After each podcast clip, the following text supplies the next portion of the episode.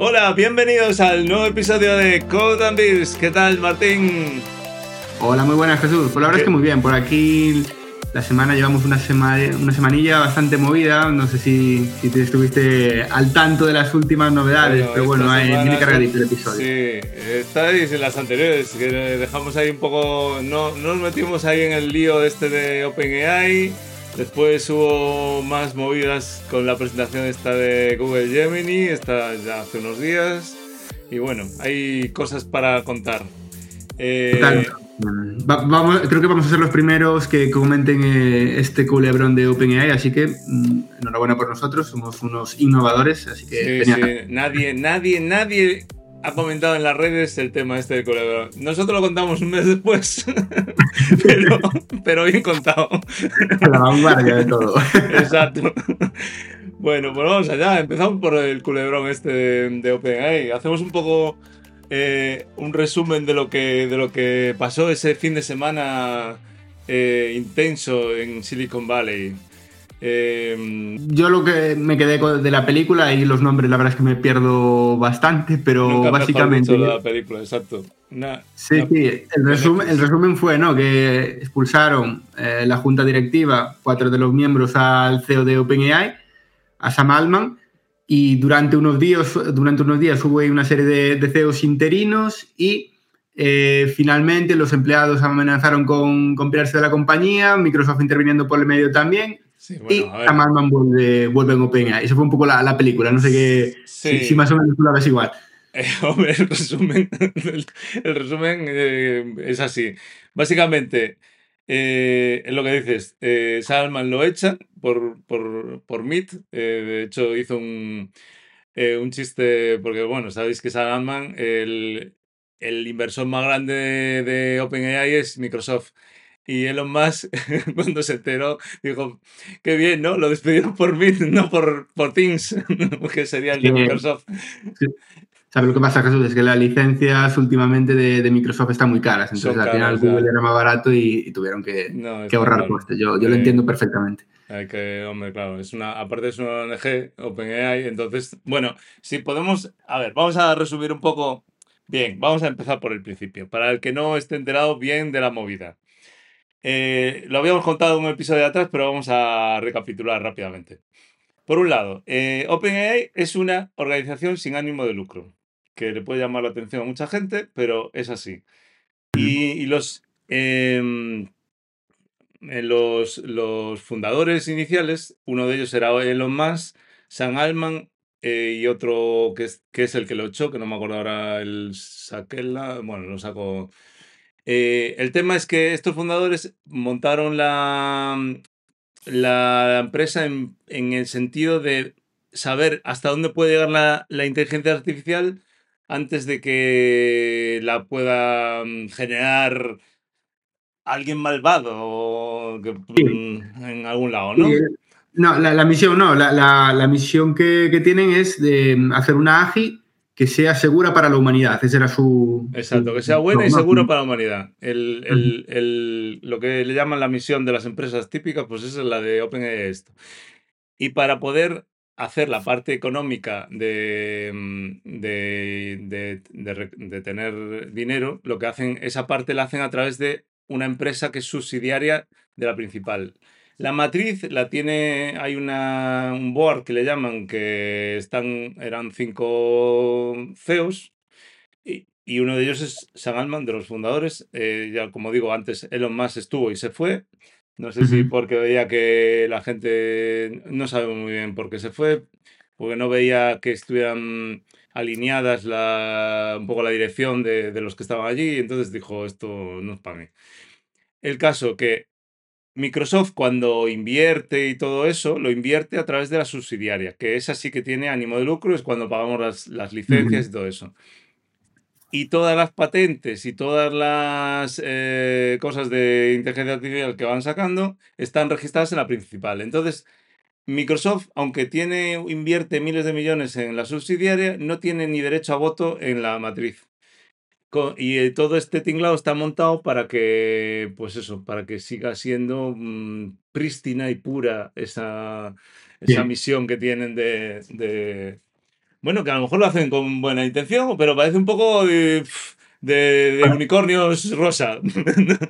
Parece una decisión inteligente. Y a mí lo que también me llamó la atención es que en la antigua mesa pues estaban los, los tres miembros de, de OpenAI, el CEO Sam Altman, Greg Brockman, que también es otro personaje muy importante en este, en este culebrón, y Ilya Sutskever, ¿no? El ingeniero que también está, se cree o, eh, supuestamente está detrás de... Sutskever, que de hecho parece ser que es padrino de boda de, de Sam Y no creo que internamente, o sea, hay unos, claro, al final son gente que se conocen y que tienen más que del trabajo, ¿no? Pues bueno, el, el, caso es que en un momento dado le hacen la, llamada por videoconferencia. O sea, eh, despedir un CEO por videoconferencia ya es un poco triste, ¿no? Pero pues eso, por Meet lo llaman al mediodía para cortarle todos los accesos y mandarlo fuera de allí antes de que toque nada. Empieza a moverse la. Eh, se empieza a generar una movida ahí y mm, coge el cargo, mira a Murati, que es una de las que mm, y la CTO, en la CTO en ese momento, sí. Sí.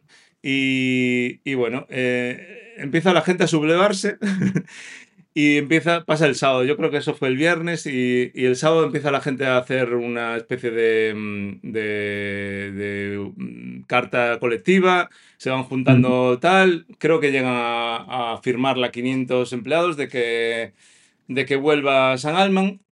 Y en medio, eh, Madela, el de, bueno, el de Microsoft, eh, dice que si no lo quieren allí, que él encantado de cogerlo y, adoptarlo en Microsoft sin problema ninguno. Ahí Microsoft estuvo súper ágil y todas las decisiones que tomó, la verdad es que le vinieron de maravilla, salió muy bien parado, porque primero, eh, tal como comentas, para fichar a, Sam como a, Greg. Estuvo ahí, mira, que os, os vais, no eh, yo quiero que OpenAI vaya bien porque metí mucha, mucho dinero ahí, pero, pero si queréis eh, iros, eh, aquí Microsoft tenéis vuestro, vuestro sitio. Entonces, hay el primer punto de, de, Microsoft, sin duda. Claro, y eso generó tal presión porque dicen, los, del los del board, o sea, los que decidieron echarlo, dicen, ostras, que si nos quedamos sin gente, a ver quién maneja este barco, ¿no? Y entonces, bueno, primero Parece ser que cogieron a, un CEO que estaba de vacaciones, que había sido, creo que de, de vacaciones de Twitch, y que estuve, eh, bueno, estaba de baja paternidad o algo así. Y, y, llegó a estar un día también o algo así. Y entre tantos, la presión fue tan brutal de los empleados que ya casi firmaban el 80% de la plantilla o algo así, habían firmado la carta. Y la propia Mira Murati parece ser que también se unió a la, a la carta. de sin, no, eh, la empresa sin nosotros no somos nada. Eh, como diciendo, vale, pues eh, ¿por qué apoyaste a echarlo? Y entonces, después hubo un momento que mm, el San Alman va a la oficina para hacer una reunión a ver si lo readmiten. Y es gracioso porque al salir de la, de, mm, de la empresa, cuando tuvo esa reunión, eh, tiene un tweet. Un, X. Un X. Eh, un Twitter que, mm, que, salía su foto con el cartelito de visitor que le dan a la gente cuando va de visita a una empresa. dice, esta será la última vez que la utilizaré esta, este rollo de visitor. Y, y mientras por detrás, aunque le habían hecho la reunión esa, los del consejo realmente habían contratado al otro CEO se fue, eh, y se enteran del rollo este. Después hay algunos tweets muy graciosos porque, claro, todo esto fue tuiteado eh, en directo mm, en las redes sociales. Y había alguna cosa graciosa porque, bueno, no me acuerdo cómo es, pero eh, decía, os quiero a todos con las iniciales. Y justo coincidían las iniciales de, mm, de Ilya Zuckerberg, que, es el que le, el que le echó o el que propuso la historia esta. La verdad es que Sam, es, bueno, ya dicen que es una persona así que juega mucho con. También muy, muy controlada, muy, muy templada, y, sí que puso I Love You All, que coincidían con las eh, iniciales de, de Ilya. No sé si. A ver, casualidades pueden ser, pero bueno, sería, sería muy raro. Ahí las teorías conspiranoicas, pues efectivamente. Era, curioso, sí. Y después, ¿qué más? ¿Qué más? Que ya fue hace, hace unas semanas. Yo lo estuve leyendo un poco en tal. Y lo último es que al final que toda la gente se puso en la carta, dijo que o tal, por el, eh, o, o, vuelve el, otra vez San Alman o nos vamos. Y entonces la presión fue tal. Y aparte, por otro lado, está Microsoft que si os vais, veniros todos para aquí, que os igualo el salario y, y no os preocupéis. Y entonces la presión fue tal que tuvieron que readmitirlo a condición de echar a todos los del BOAR que había, todos los que le echaron a él tenían que salirse y al final quedó él con nuevos eh, ejecutivos eh, en, el, en, la directiva. Bueno, por ahí, ahí es, es, curioso, porque hay uno de los miembros, eh, Adam De Angelo, que es el, funda, el CEO de, de Quora, que sigue en el board, sigue en esa mesa. Eh, y, yo no sé si el resto, yo creo que del resto nadie sigue, pero incluido eh, Sammy y, Greg, que eran súper amigos, ninguno de los, de los dos creo que está ahora mismo y creo que está em, un tal Brett Taylor, que es el, el, CEO de Salesforce, que no sé por qué, por qué está ahí ni, ni quién lo puso, que es una jugada que... Sí, ese es extraño, ya lo decía en algún sitio, mm, es peculiar. perdona, pero el que decías antes de Quora llama la atención porque Quora tiene su propio motor de inteligencia artificial que está. El, están diseñando su propio motor de inteligencia artificial. Es curioso, es, no sé, es un poco curioso. Bueno, a ver, aquí... esto, sí, esto, esto fue, esto yo lo leí y era porque en la, en la mesa directiva antigua, en los seis miembros que estaban inicia, bueno, que estaban antes de todo esto de, de, todo este caso, había tres que eran internos, que eran el propio eh, Sam, Ilya y y ¿cómo se llama? Y Greg eran de OpenAI, estaban como trabajadores y luego había otros tres que estaban el Adam de Angelo, este, el CEO de Quora, una tal Tasha y Helen Toner. Y, esos tres eran externos y supuestamente eran tres externos que tenían que velar por la misión de la empresa. Esa era supuestamente la teoría, para que desde dentro no, no hubiera conflicto de interés ni nada. Eran tres externos que estaban en la mesa, pero que, eran, que velaban por porque se cumpliese la, la misión de la empresa. En un caso, la verdad es que no, Tampoco conozco mucho los, los, cómo funcionan estas empresas americanas, pero, pero es, curioso, sin duda. No es, no, yo creo que es un caso muy atípico todo el hecho de cómo está organizado. O sea, la misión propia de la empresa es muy, muy peculiar. O sea, a ver, es verdad que San Alman no tiene por qué hacer esto por dinero. O sea, pero bueno, es, es, es raro decir que toda esta gente bueno, y Elon Musk tampoco, cuando se metió en esta historia, no tenía por qué hacerlo por dinero.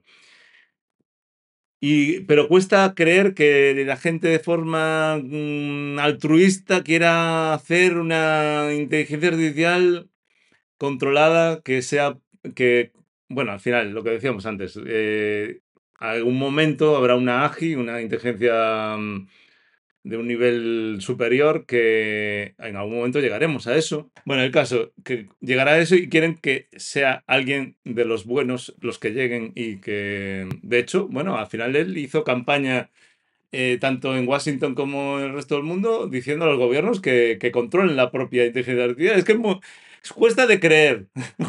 Todo esto cuesta de creer. Eh, en el mundo empresarial y que los intereses económicos y todo eso son mm, la, principal motor del mundo. No sé hasta qué punto puede ser verdad o es una... Mm, claro, y sobre todo hay que tener en cuenta lo que están cociendo ahí dentro, porque no es una empresa que mm, está sacando productos muy interesantes, realmente ahí pueden tener otros productos que, que no, no, vieron la luz y que son muy potentes y que realmente pues tienen, tienen riesgo hacer conjeturas ahí es complicado y se quedan conjeturas, pero realmente la preocupación de Ilia yo la entiendo y creo que él, este, esta persona concreta, pues se vio asustada por, por lo que podía haber ahí dentro. Y, fue movido por esa preocupación a expulsar a, su, al padrino de, su, de su hija, ¿no? O, no, a su padrino de boda, dijiste. Sí, eh, creo que había entendido que era, había sido padrino de boda o una persona muy cercana a nivel personal. Bueno, al final estos trabajan juntos todo el día y es normal que haya relaciones extraprofesionales. Eh, el tema es que Aquí hay, hay algunas cosas que no, no, no, sé muy bien los detalles, pero algún, ah, en algún sitio lo había oído y, tiene sentido. Em, todos los empleados estos de, de, de, tal que querían a San Alman Em, ahí sí que hay un interés económico que nadie lo ha resaltado, pero es importante, porque resulta que, claro, los empleados muchas veces tienen bonos de bonus por, por la venta de la empresa o, participaciones en la parte económica. San Alma había conseguido explotar la empresa, o sea, eh, bueno, fue la, aplicación más, más descargada a nivel mundial en la historia de la humanidad. En poco ha conseguido cientos de millones de, descargas y no sé cuántos usuarios activos tiene, pero vamos, ha desbordado a cualquier, todos los récords de, la historia.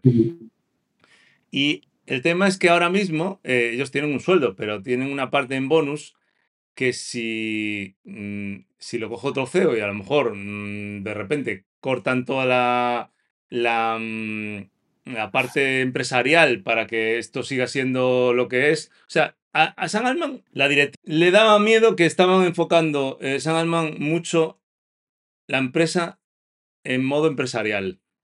Que suena raro, pero que el objetivo era conseguir un AGI y realmente están vendiendo chapots. Entonces parece ser que a él le, le estaba molestando esto. Bueno, es una de las hipótesis. Se estaba enfocando mucho a, hacer productos y no a hacer la misión de la empresa, que era hacer la AGI, esta súper potente que, que hace todo. Y entonces eso parece ser de los motivos.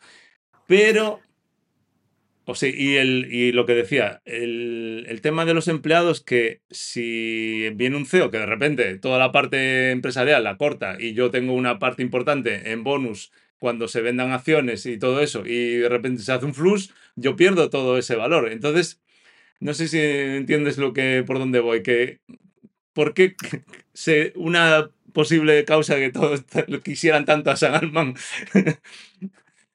eso, sí, sin duda, no había escuchado esa teoría. Yo, la teoría que más eh, sonó fue la de, la de Ilia y su preocupación por esta seguridad de, de, los modelos.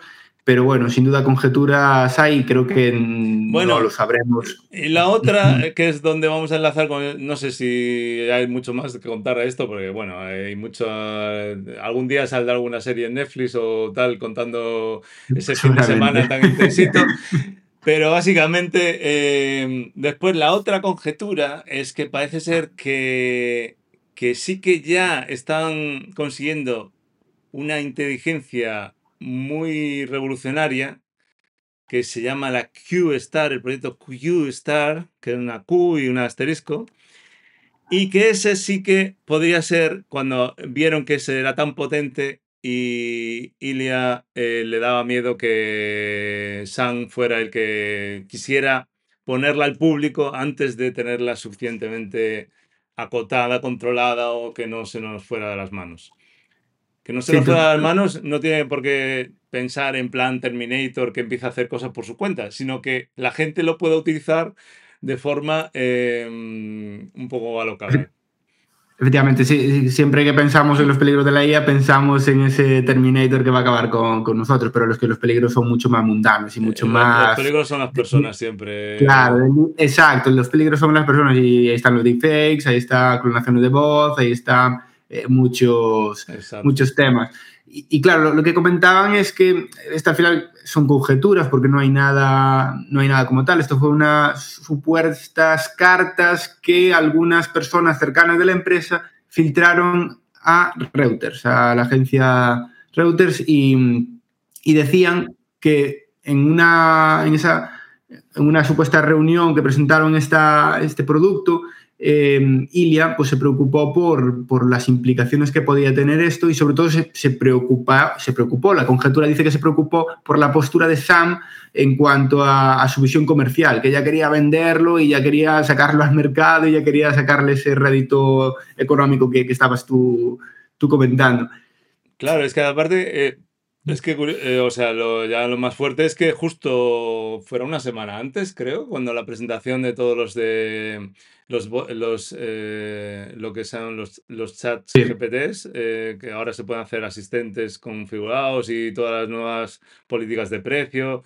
Hicieron una presentación que, bueno, la gente estaba, tuvo bastante éxito, fuera Madela de, de Microsoft a salir en la foto y todo eso. Y a la semana siguiente que parece que está todo efervescente, la empresa va bien. nos lo queremos cargar. Pues seguramente puede haber algo de que el enfoque de San Alman tan empresarial, pues no, no le gustaba a Ilya Zuckerberg. Y, pero vamos a un momento al tema de QStar. No sé si has visto algo, pero estuve investigando. Y lo del proyecto QStar, parece ser que lo de Star es, eh, mm, viene de las siglas de Self-Thought Reasoner, o sea, razonamiento autodidacta. Entonces, básicamente, la nueva, o sea, ahora mismo eh, los chat GPTs eh, es, es, difícil de creer, pero realmente lo que te va prediciendo es el primer, el siguiente token con el contexto de tokens que tiene. Ya hemos hablado de lo que era un token, que era un trozo de palabra. Y entonces, conociendo las miles de veces, de miles de textos y documentos de internet y de todo eso, con los distintos contextos, cuando consigue un, un, conjunto de tokens que tú, es tu pregunta que le haces a él, por ejemplo, yo qué sé, eh, ¿cómo dame una receta para hacer una tortilla española? Pues con ese conjunto de textos lo mete en su mega em, red neuronal que sabe que con esos trozos de tokens lo divide y había todos estos tokens alrededor en miles de textos parecidos y cómo suelen ponerse esos textos alineados uno detrás de otro y te va, realmente es una media de lo que ha dicho la gente en miles de documentos. Y entonces te dirá, pues una tortilla francesa, eh, primero habría que hacer unos huevos, no sé qué, no sé cuánto. No sé si quieres añadir algo más, pero... No, claro, ese es el funcionamiento de, la predicción. Eh, busca el, token más probable para, el contexto en el que está ofreciendo la, respuesta. Pero claro, aquí supuestamente este modelo QStar funciona distinto, ¿no? es, más avanzado. Claro, exacto, pero por eso, pero quiero insistir que, que, a veces parece, o sea, de la forma que contesta, habla tan bien que parece que está razonando. Y no está razonando. No tiene conocimiento nuevo. Solo la media de los conocimientos que ya hay en Internet. Aunque eso parece increíble. eso, da para debate porque al final. No, no, no hay debate. No hay debate. El ser humano, claro, no, pero el ser humano, nosotros también al final, cuando estamos leyendo y cuando estamos aprendiendo conceptos, lo que estamos buscando también es un poco lo mismo. Estamos buscando responder a una pregunta de la forma más probable en base a lo que hemos leído. Estoy de acuerdo 100% con eso. Entonces, pero, pero, hay una, eh, pero para llegar al... Claro, eh, efectivamente. Y cuando a un niño, un alumno está haciendo un examen y le das un conocimiento y en el examen da el, conocimiento filtrado por lo que le quedó, lo, que se le olvidó y lo que no se olvidó y sus conocimientos previos lo junta y eso es lo que te va a dar un examen. Y ahí puede ser, eh, pero en ese caso a lo mejor no hay razonamiento. Claro, pero el razonamiento, si dices tú, es repetir lo que memorizaste, es una cosa. Repetir, lo, que, repetir lo que memorizaste, filtrado o tamizado por tus recuerdos de otras cosas y mezclado, ahí no hay razonamiento.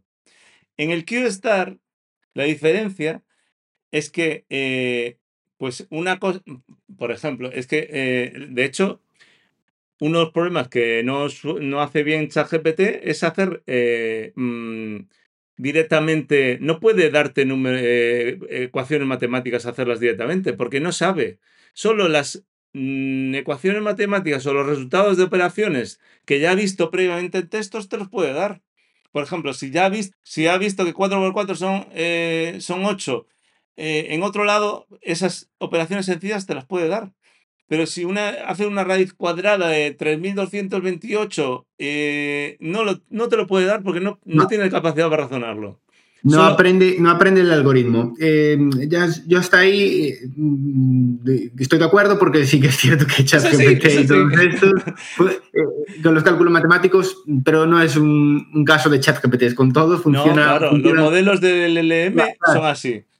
Funciona, funcionan mal. Pero también es cierto que creo que no es que sean simplemente repetidores de información que aprendieron. Ellos tienen, si tú le pasas un nuevo texto en base a algo que nunca aprendió, es capaz de entender lo que le estás diciendo y dar una respuesta acertada. Esto ligándolo con el de QStar de, OpenAI, porque supuestamente esto, ¿cuál era la revolución frente pues, a, lo, que había? Pues, pues básicamente lo que hace es ir haciendo bucles de razonamiento y viendo lo que funciona y lo que no, pero los resultados de su racionamiento los incorpora a su conocimiento. Sí, esto el aprendizaje por refuerzo, ¿no? Que al final también es el, intentar distintas casuísticas y eh, buscar las casuísticas. Eh, un ejemplo muy, muy rápido. El, caso de, de ChatGPT que comentábamos antes, a veces te da respuestas incorrectas.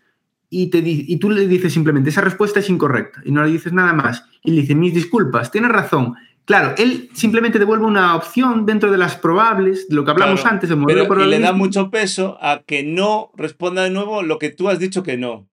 Le da mucho peso a eso y entonces en, la, en la, siguiente lista de probabilidades que te da, eh, esa respuesta va a estar abajo en todo y de primeras van a aparecer otras. Entonces te vuelve a responder con las otras que le salen como primeras opciones. La descarta la descarta. esto en los aprendizajes por refuerzo, y por ejemplo, no sé si te, suena el caso de AlphaGo de hace unos años de, DeepMind, que, que había ganado al juego, al Go este, que era un juego súper complicado. Claro, eh, aprendió, aprendió él solo el, modelo y aprendió a distintas casuísticas, distintos caminos, saber cuáles tenían que descartar. Y entonces esto era lo que decía que aplicaban en el Q-Learning, ¿no? Era la novedad de, sí, este, este eh, a ver, claro, nosotros no somos expertos en esto, aquí esto es un bar, tampoco. pero, vamos a. no, pero para que el público general entienda más o menos el concepto. Eh, el, modelo de ChatGPT es un LLM, eh, ya existía el aprendizaje de refuerzo, no es un invento nuevo pero algo tiene el QStar, eh, algo tiene en, el, en cómo hace el aprendizaje autodidacta, que es algo innovador. Porque de hecho, ayer estuve viendo algún vídeo de un tío explicándolo que sí que parecía que sabía de lo que hablaba. y, exacto. Y hablaba de, de, otros papers de Google que ya explicaban eso, pero explicaba el, un esquema un poco de cómo hacía el aprendizaje de refuerzo, pero que tenía una parte un poco más innovadora. El caso de la forma que lo montaron, parece que tiene un, que es un proyecto interno eh, estrella, eh, a donde, nos quiere, donde queremos llegar es al salseo. Y puede ser que por esto, por este nuevo proyecto, producto interno que tenía el QStar, que parece que es bastante potente, eh, Ilya le daba miedo que San Alman quisiera ponerlo al público así, así de golpe, un poco. Yo, Jesús, hasta que no lo vean, no sé si en 2024 habrá un GPT-5, habrá un, un QStar, pero bueno, yo las conjeturas, la verdad es que ya de primera suelo hacerlo poco, poco caso. Si algún día vemos un producto como, como este, se llame QStar o se llame de otra forma, pero que realmente eh, tenga sentido esta, estas conspiraciones, a lo mejor me lo creo, pero así de primera soy bastante escéptico. Con eh, joder, macho, eh, con el año que llevamos de, innovación tras innovación, a ver, yo me, pongo a pensar, hace un año, lo que hago ahora mismo, lo que, aprovechando inteligencia artificial, eh, hace un año no, te lo podías ni imaginar que podrías hacerlo hoy en día. En un año. O, yo me acuerdo cuando salió el, el Dalí 2, eh, todo el mundo flipaba. le puedes mandar un texto y te hace una imagen y esto es una locura. Es que ahora ya te hace eso todos los días, lo usamos, eh, hacer imágenes y textos y, canciones. El otro día me hicieron una canción, esto va dedicado porque me pasó una historia y, con un generador de IA me hicieron una canción que algún día la pondré, muy graciosa. Ya me la pasarás. a ver, te digo que soy escéptico, obviamente eh, las potencialidades de, de la IA son enormes y lo estamos viendo, pero ¿Sabes lo que pasa también? Que, estamos subidos al hype y entonces ahora ya es, mm, construimos hype. Eh, es que no hay ninguna evidencia que, que respalde esto y, que yo sepa, eh, bueno, pues eh, cuando lo, ojalá lo veamos pronto, ojalá veamos mejoras, porque eso significará que tenemos más contenido para, para debatir aquí en esta taberna, pero... que esto bueno. no tiene... Bueno, y a, colación de lo que dices, que nos viene muy bien para enganchar con el tema de, del hype que nos ha generado Google con Gemini. ¿Te parece pues nada, vamos a ver el tema de la presentación esta maravillosa de Google. Eh, el, producto se llama Gemini y la verdad que son, no, se, no se cortan en hacer una comparativa con ChatGPT directamente y, podemos comentar un poco así por encima de esto. Eh, Estás viendo la pantalla, ¿no? Sí, sobre el papel la verdad es que pinta, pinta muy bien. Luego, claro, vamos a ver algunas cosillas, pero sobre el papel... perdona, vamos a... Esto, me, he saltado el rollo de que realmente hay tres productos, tres niveles de, de producto que estaba por aquí. Este. No, no me he soltado, es que estaba por adelante. Pero es importante entenderlo que la comparativa y las presentaciones, en principio, lo hace en, base al modelo Ultra. Va a haber un modelo Pro eh, con un precio más ajustado, con más, eh, más pequeño. Y el Nano es un modelo que en principio podrá ejecutarse en, dispositivos móviles y, bueno, móviles, mm, tablets y Sí, de hecho, creo que ya es una realidad, no sé si ya lo sacaron, pero bueno, justo el, el modelo Nano va a estar disponible en su Pixel 8, en el Pixel 8 Pro o no sé si el normal también. Y a mí la verdad es que me supo mal porque justo hace un par de meses me compré el 7 Pro, unas dos semanas antes de que saliera el 8 Pro. me quedé ahí un poco, un poco fastidiado. Y luego el, el, Pro ya está disponible también en, Google Bart para la gente que, que, tenga una VPN o sea de Estados Unidos, pues puede probarlo en, eh, sí, yo fui a BART, pero no vi nada para usarlo. Tendría que usar la VPN, claro. Claro, tienes que conectarte a la VPN y no solo eso, tienes que entrar en tu cuenta de Google y cambiar el idioma para que sea en inglés. Porque si no, si entras en español, aunque estés con la VPN, no te, lo, no te sale. Ya, sí, ahí no, aquí no, hay te pone. no veo ninguna opción tal. Te avisa, te avisa según entras que vas a usar Gemini, como lo llaman ellos. El, caso es que realmente, pues eso, el Pro solo está accesible desde Estados Unidos y el Ultra, que se supone que es la presentación, eh, no, no, es accesible. O sea, no sé si lo estará eh, enseñando a algunas empresas, pero al público no es accesible.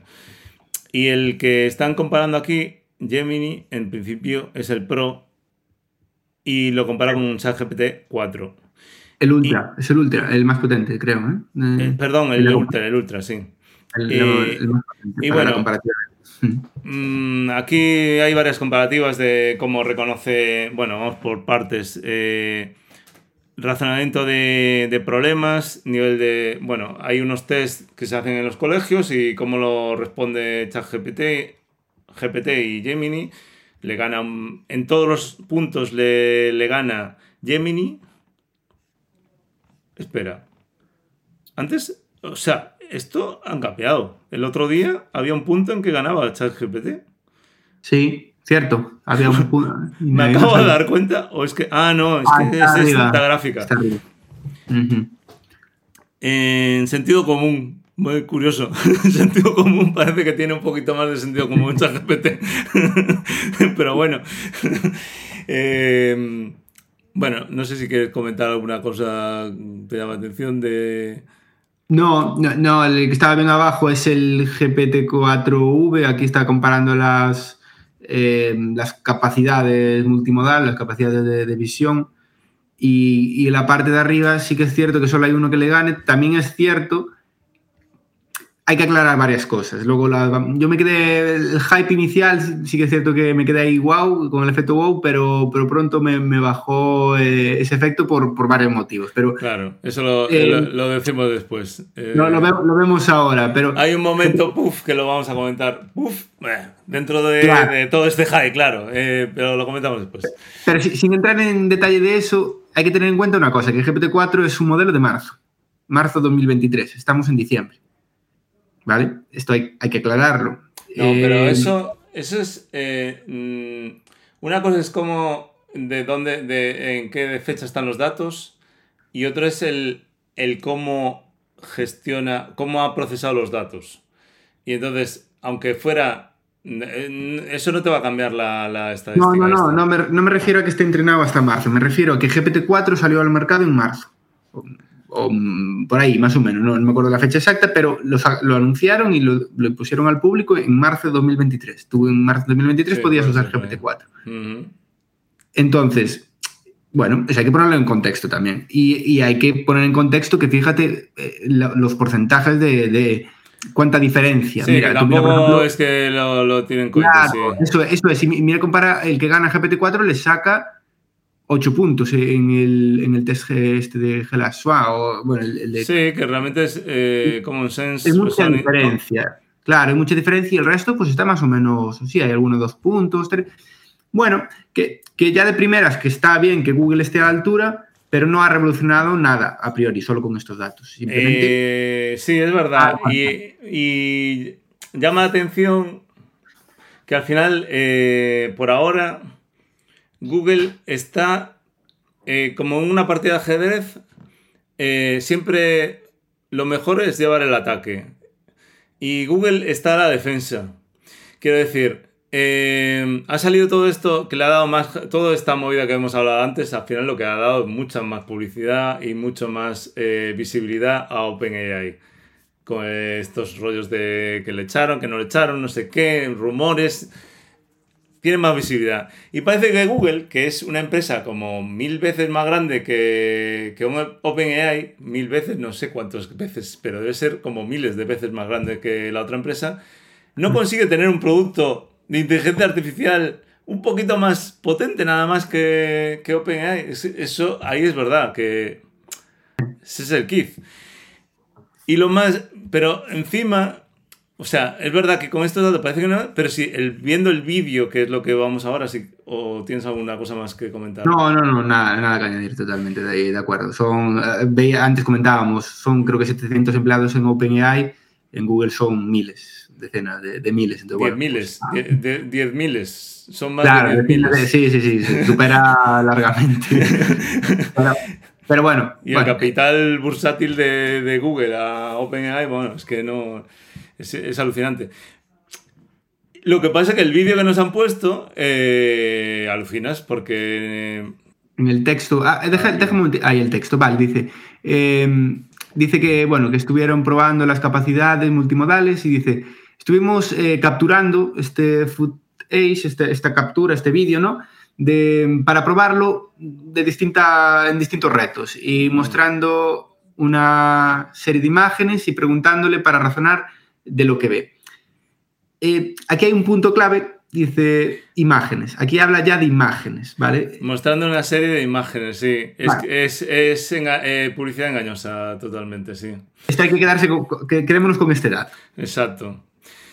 Eh, y fijaros que no miente, pero es publicidad engañosa. Vamos a continuar.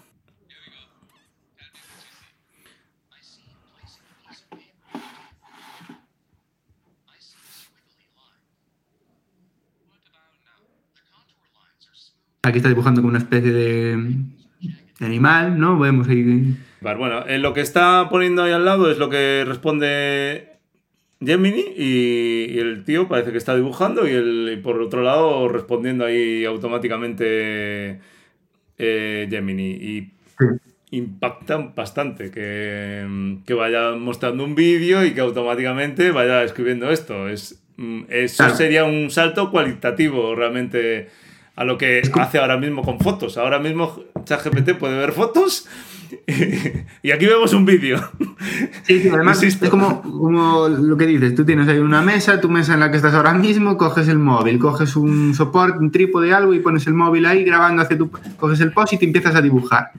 Lo que parece es que hay una cámara que te está grabando y que te está hablando contigo en base a lo que tú estás dibujando y estás grabando con el móvil. Eso, es lo que da a entender, ¿no? Eso, Hasta ahora. Eso sería alucinante. Sería. Bueno, aquí va reconociendo el pato a medida que le va dando más, más colores o tal. Primero unas rayas y al final ve que es un pato. Bueno,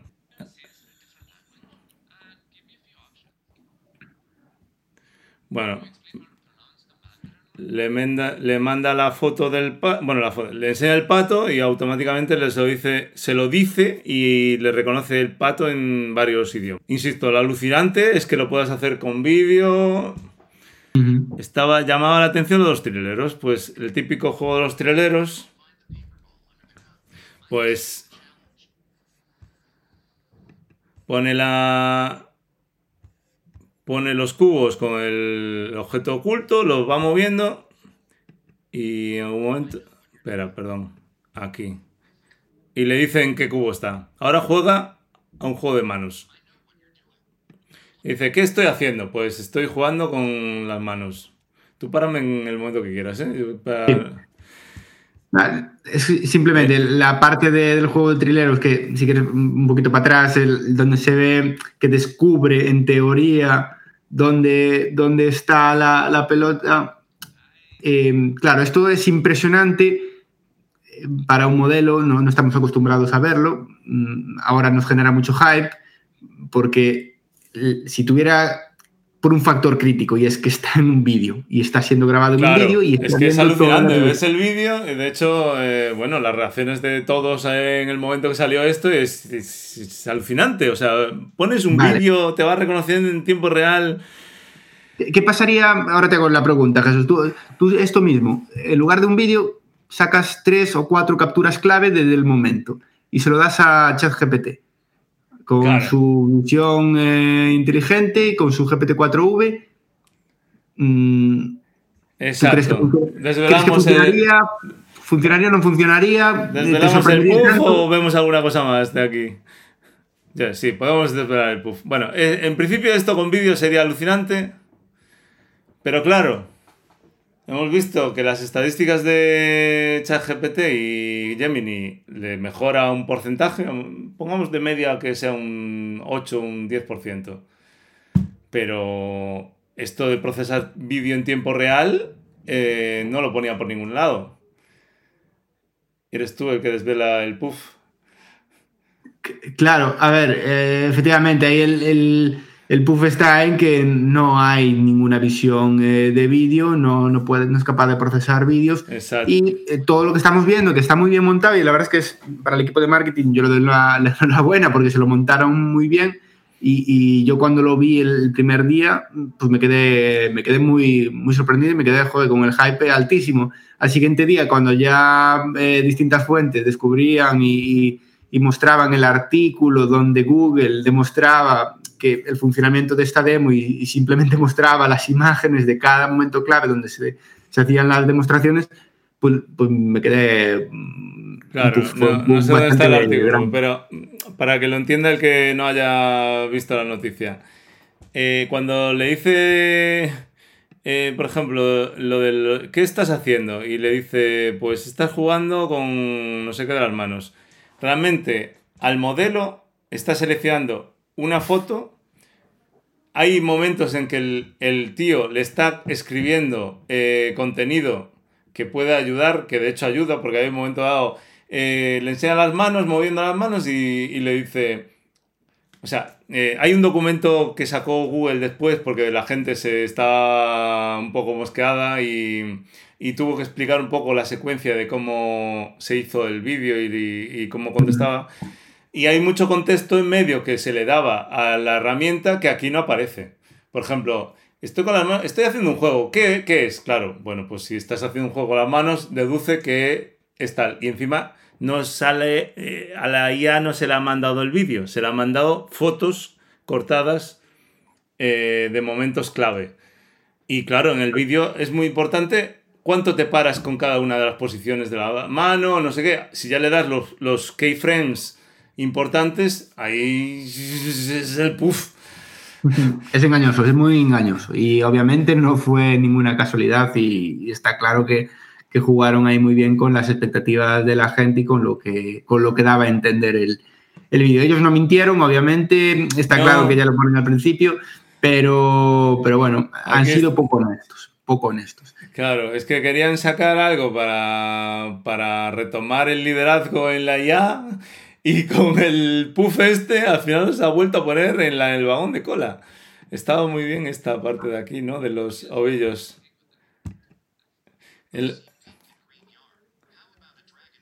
Aquí descubre, bueno, aquí dice lo que tiene, que son dos ovillos de tal, y, y creo que le sugiere cosas que se pueden hacer con los ovillos de, si no recuerdo mal, ¿no?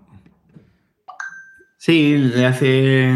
no, recuerdo exactamente, era un cerdo, un pulpo o algo así, ¿no? Aquí le hace un. Pues le hace un cerdito de hecho a tricotar, eh, rosa y con las orejas azules. Bueno. Eh, Joder, si está, muy igual. Lo que, es lo que han mostrado es, es sorprendente. Lo que pasa es que ya no es Yo, de no que superen al competidor. Es que se, lo igualan y a lo mejor lo superan por poco, pero están a la altura de su competidor. Y que, tiene muchísimo mérito, pero lo que no. Claro, pero es que esto sería la bomba, el poder enseñarle vídeo y reconocer el vídeo en tiempo real, eso sería la bomba y seguramente pasará a lo mejor dentro de medio año, un año, pero lo están vendiendo como que han cazado, han vendido la piel antes del oso. Muy mal, Google, muy mal. Qué pena, porque realmente es superior, pero claro, no es tan superior como lo que muestra en el vídeo. Bueno, eh, eh, en algún momento Google esperemos que se ponga ahí a, la altura, porque Google, sí que es cierto, yo he probado Gemini, Gemini Pro, la versión en inglés, y, está bien y, también tiene un punto a favor y creo que ahí Google tiene las posibilidades de ganar y es que está integrado en su ecosistema, se integra con YouTube, se integra con todos sus datos, eso tiene una ventaja. Pero bueno, a ver qué nos depara el futuro, a ver si Google lo, sigue haciendo bien y si, si, si, se pone a la altura. Yo, a mí me encantaría poder ver esa competitividad para... Pero fíjate, fíjate cómo lo estás hablando no es que se ponga a la altura, es que es superior el modelo y estamos dándolo como fracasado, porque realmente los transformers en los que se basa ChatGPT y, y muchas de las tecnologías son papers que, que, hicieron los propios de Google. Es que es un poco alucinante que no tenían como en el laboratorio una serie de herramientas y, no y han tenido que sacarlas al mercado por por, por culpa de que de, de, de ChatGPT. Si no, las tendrían guardadas más años en, en, sus laboratorios. Es curioso. Es que es claro, Google ahí es muy cauteloso y lo tenemos comentado y, y creo que bueno, tiene su explicación, el tema de legal, un tema de, de, seguridad, eso que comentábamos antes de, OpenAI, esa postura más conservadora, ¿no? Eh, pero es que al final quien se está comiendo todo el mercado es OpenAI. Eh, sea, aunque Google tiene en DeepMind, tiene mucha inversión en inteligencia artificial y consigue muchas cosas que no son tan, tan sonadas y tan, tan famosas. Pero es una pena, es una pena que no esté a la vanguardia en general de, la inteligencia artificial con todo lo que todo lo que está invirtiendo y toda la potencia que tiene, que tiene Google. Sí, bueno, pero yo creo que mm, más que una pena, eh, es, un, es bueno para, los usuarios que haya competencia y que, bueno, de hecho hay, bueno, hay, hay otras, aquí no hablamos nunca, pero hay Alibaba y, y los chinos están sacando sus propias inteligencias que son, también están más o menos a la altura y hay alguna que parece que es superior también. Y claro, nosotros estamos en el mundo anglosajón y no nos enteramos. Y de hecho, los chinos lo que hacen muy bien es hacerlo bien y no, y no decírselo a nadie. Y cuando te das cuenta, te están vendiendo todo desde China y, y, no, y no tienes por dónde competir. En fin.